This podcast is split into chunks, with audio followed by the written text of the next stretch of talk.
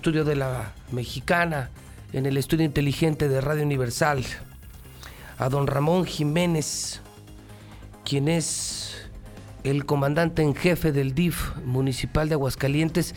Y fíjese qué coincidencia, porque hace apenas algunos días en una mesa, en una de las mesas de la verdad, él es el papá de Tere Jiménez.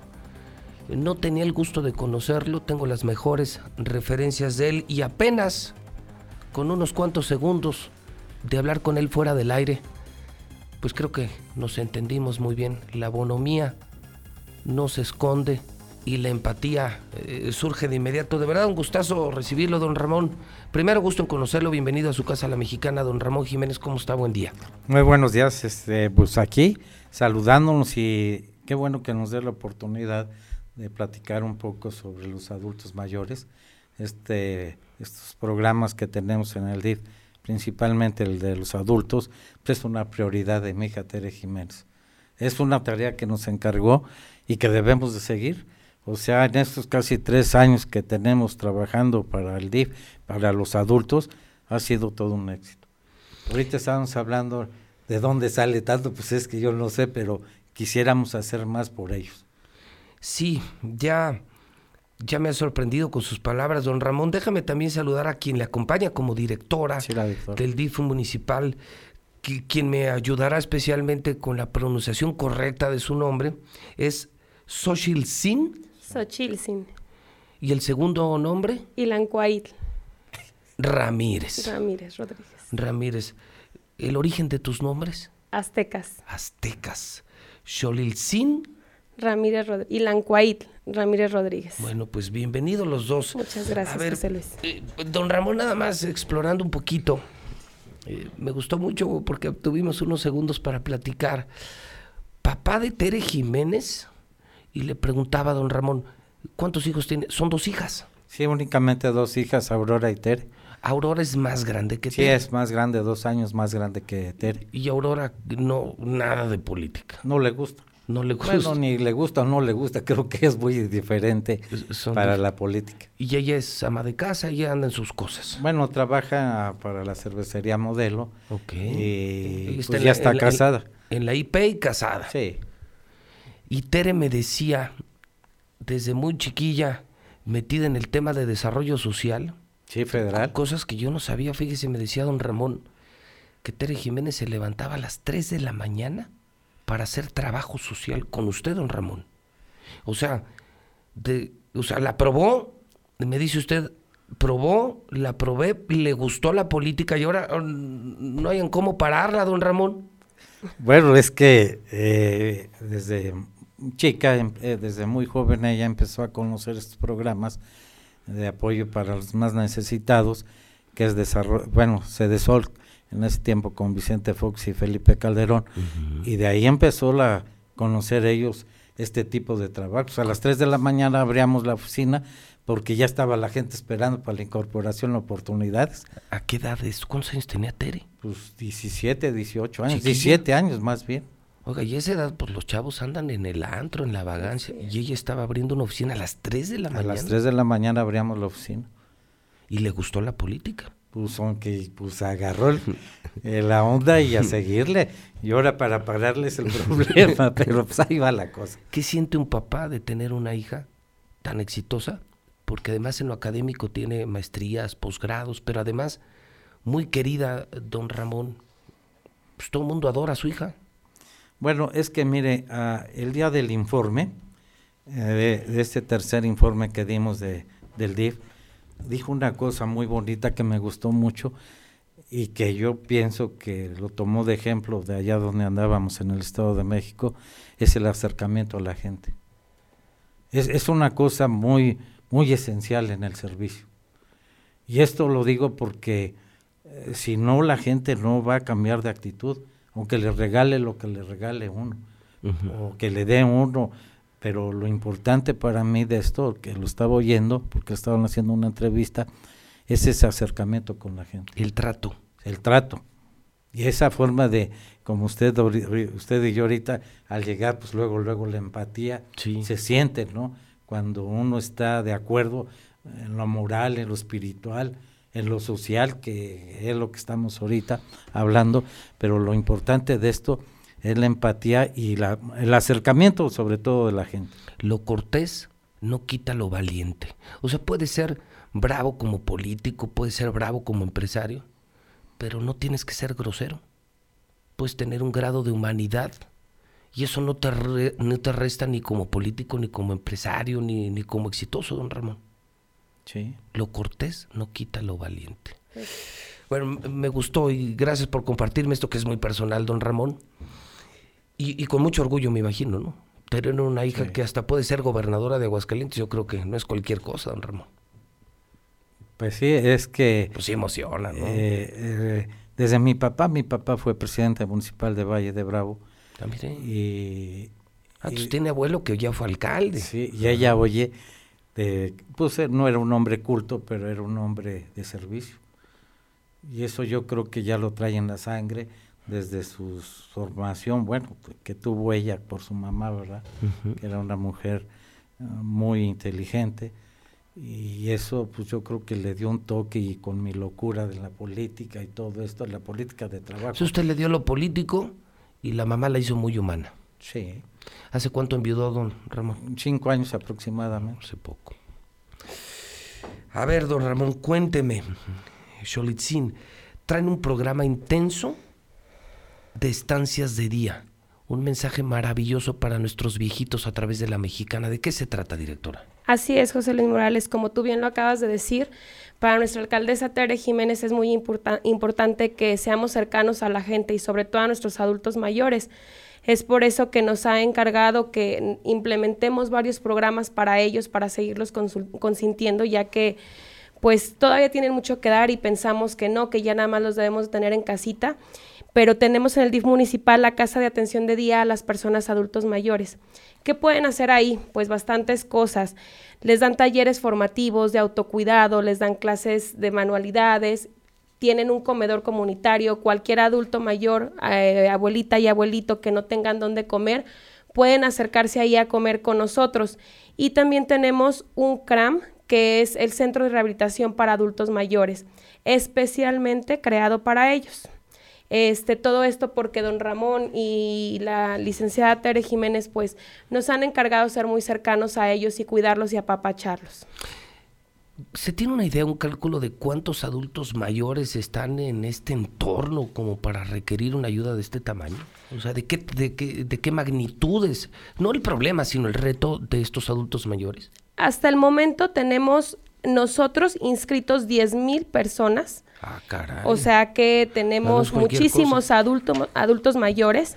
Estos adultos mayores están inscritos a través de todos nuestros 300, más de nuestros 300 clubs que se encuentran distribuidos no solo en el municipio, sino también en todas las comunidades, porque queremos llegar a todos lados y ayudar a la gente más vulnerable de aquí del municipio de Aguascalientes. Y a través de estos 300 clubs se dan cuenta de todos estos servicios que tenemos en el DIF municipal. Veo que, eh, entre otras cosas, además de estos clubes, les han otorgado casi 55 mil apoyos alimenticios. o sea, es. también es un tema de plano de tenerles que dar de comer. O sea, son abuelos que ni siquiera tienen para comer, directora. Así es, este, a través de ello, de este, de estos 300 clubs, mes con mes les hacemos llegar sus apoyos alimenticios a los que son beneficiarios y no solo eso, es- es- son acreedores a una credencial en los cuales pueden disfrutar gratuitamente de todos los programas del DIF, como son los servicios jurídicos, los servicios médicos, las terapias psicológicas, todo esto gratuito para nuestros adultos mayores.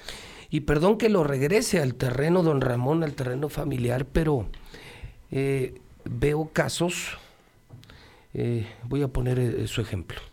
Tiene usted una hija, usted la, la le inculcó valores, respeto, honestidad y servicio al público. Y servicio a la sociedad. Y lo hizo también su mamá. Hoy su hija es presidenta, puede ser gobernadora, pero además está muy pendiente de usted. Y usted le acompaña en la administración. ¿Qué siente un hombre como usted en esa historia de vida, en ese modelo de vida, cuando ve casos de abandono, ingratitud? Oiga, pues dejar abuelos, estamos hablando de 10 mil personas, prácticamente en la soledad, en el abandono, sin, sin posibilidades de crecer. Son contrastes, don Ramón.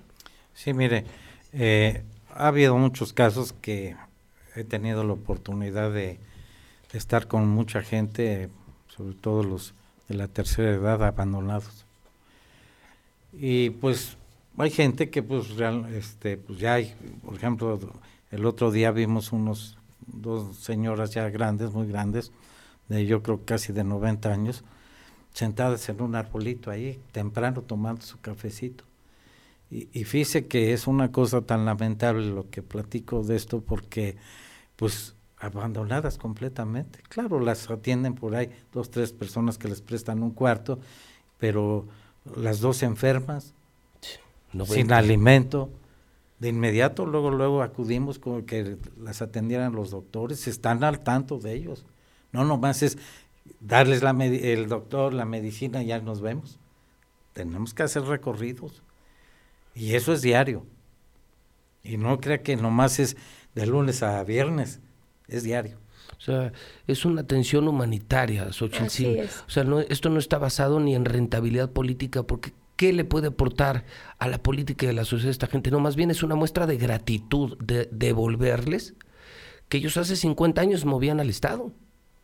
Así es. O sea, ellos eran los que tenían, eh, los que hacían la vida social, económica, comercial y política, y ahora están abandonados como si fueran animales.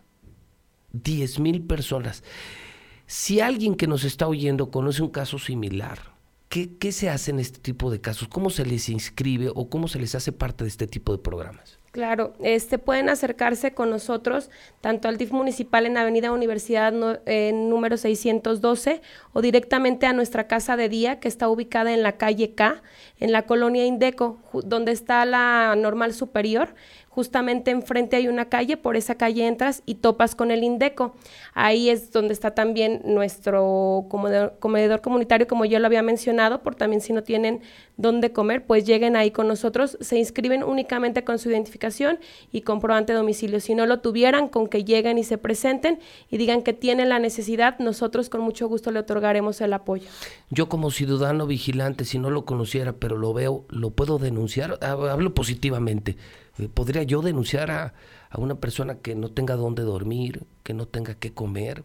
Bueno, incluso don Ramón Cholitzin, estamos eh, empezando la época eh, invernal. invernal, con más frío, con más soledad, se disparan suicidios y esa gente no puede estar en la calle. ¿Podría yo denunciarlos? Así es, precisamente para esta temporada invernal eh, a través de Protección Civil, nuestra alcaldesa nos encarga que montemos este, eh, donde refugiarlos y nosotros podemos, ahí en el DIF municipal los trasladaríamos a, nuestro albergue para que puedan pasar una noche pues bien y este con gusto ahí en el DIF municipal al, al 912-7719 lo pueden reportar. Ya nuestra área jurídica y trabajo social platicará con los familiares para que hacerles y recordarles cuáles son sus obligaciones de los familiares hacia que nuestros adultos mayores.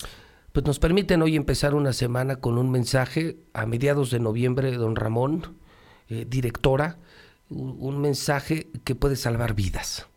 El saber que hay instancias que sí están trabajando por adultos mayores, que no están buscando rentabilidad política y que no están buscando la fotografía, para mí es un honor.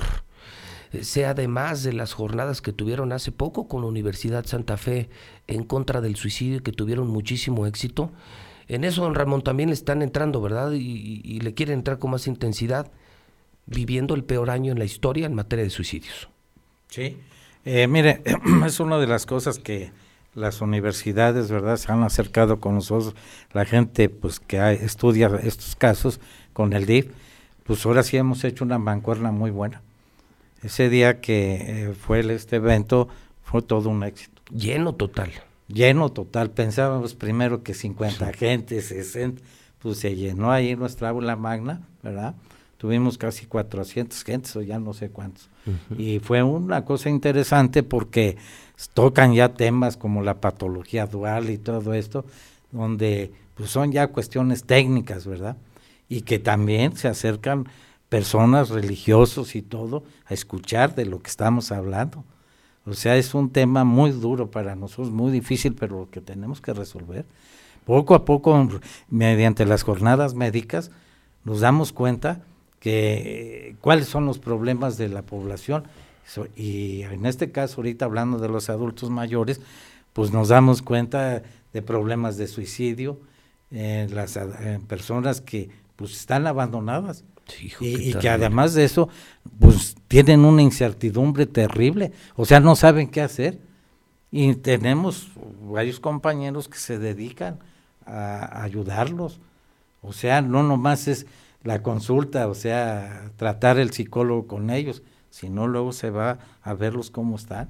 No, no, no nomás es es a la, así, ¿no? Tenemos que estar continuamente trabajando sobre ellos. Y se trata, directora, de sí llegar a darles calidad de vida. Así es, una atención integral a ellos.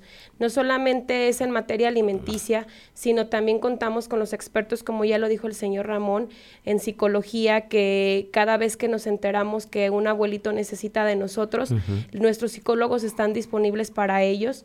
Eh, se ha dado muy buen resultado a través de nuestro, de nuestro programa Latiendo por ti, que es específicamente para los suicidios. Eh, nuestros abuelitos necesitan mucha atención, es por eso que el DIF municipal a través del Departamento de Adultos Mayores ha implementado todos estos programas, nos los hemos llevado de viaje, comentarte José Luis, se, se, han ido a Cancún, se han ido a Huatulco, este, entonces obviamente para ellos es, es muy gratificante todo esto. Además, también hemos hecho muchísimos viajes aquí locales. Los traemos del tingo al tango, ahora así como lo podríamos llamar. Eh, y no se nos cansan, ¿eh? O sea, todo el mundo nos dice, oigan, cuidado, esto, lo otro. La verdad, hasta el momento, al contrario, regresan muy felices de estos viajes. Sí, se trata, insisto, no de la fotografía. Se trata de verdad de un acto humanitario en el que nosotros podríamos participar, al menos con la denuncia. Así es. Al menos con la denuncia. Y claro, si en casa lo estás viviendo, pues yo creo que por gratitud y por humanidad no puedes llevar a tu abuelo a este tipo de programas. Y si alguien conoces que está en esas condiciones de abandono, de soledad, de senectud, lo puedes inscribir en esto de los viajes. Veo que han sido miles de viejitos y de viejitas, que lo digo de manera cariñosa nuestros viejitos y nuestras viejitas que han ido a estos programas y les han hecho campamentos en Cancún, en Huatulco, en diferentes lugares. Son más de 144 viajes de turismo. O sea, se trata de verdad de que la pasen bien, de que pasen sus últimos días bien. Y reiterar que con esto podemos hacer juntos una cruzada por los viejitos y las viejitas de Aguascalientes. Así es, y no permitir que este invierno se convierta en un infierno que el invierno no sea un infierno para todos ellos. Así es, con mucho gusto nosotros en el municipio lo recibiremos con, este, con los brazos abiertos, ya que nuestra alcaldesa nos ha encargado que seamos muy humanitarios con todas y todas nuestros abuelitos. Este, también eh, reciben clases de guitarra, de música, de coro y, eh, también de estambre, de bisutería, pero todo esto, lo más importante es que lo que elaboran ahí en el DIF municipal lo pueden vender en un espacio que les damos miércoles con miércoles afuera de, Palacio Municipal para que nuestros abuelitos sigan teniendo un ingreso porque luego también ellos quieren seguir ganando y quieren no los no los emplean y, y, con nosotros ahí además de lo que lo todo de que se mantienen ahí entretenidos además todo lo que elaboran lo pueden vender ahí con nosotros. Xochitl Ramírez, directora del DIF municipal, gracias, por hacer parte de esta gran historia, maravillosa y humana historia a la mexicana. Una, un honor y muy amable. Don Ramón, pues un gustazo recibirlo aquí, un gustazo conocerlo. Eh, me quedo con un eh, buen sabor de boca, una grata, muy grata impresión. Y lo felicito por su hija y lo felicito por lo que está haciendo en el DIF. Muy amable, muchas gracias por el espacio y qué bueno que pues nos tomen en cuenta también los medios de comunicación porque es muy importante que sepan qué es lo que hacemos. Y aquí le traigo un pequeño presente del este último informe que tuvimos. que de presentar. Y este, Muy amable, don Ramón. Y estamos para servirles. Ojalá que lo veamos más seguido por esta su casa, don Ramón. Me guste. Y felicidades por el trabajo que está haciendo. Muy amable. Son muy amables los dos, muchísimas gracias. Bueno, también las cosas buenas cuentan. Y cuentan en la mexicana. Son las 9.25. Todo Aguascalientes lo escucha. Sí. ¿Y sabe por qué? Soy José Luis Morales. Y sigo siendo el rey. Infolínea con José Luis Morales sigue como el noticiero más escuchado en el centro del país. La Mexicana 91.3 se mantiene en el primer lugar de audiencia. Indiscutiblemente, Radio Universal se consolida como el grupo más efectivo para llegar a todos los oídos. Crece de la mano de los verdaderos líderes. Fuente INRA, agosto 2019.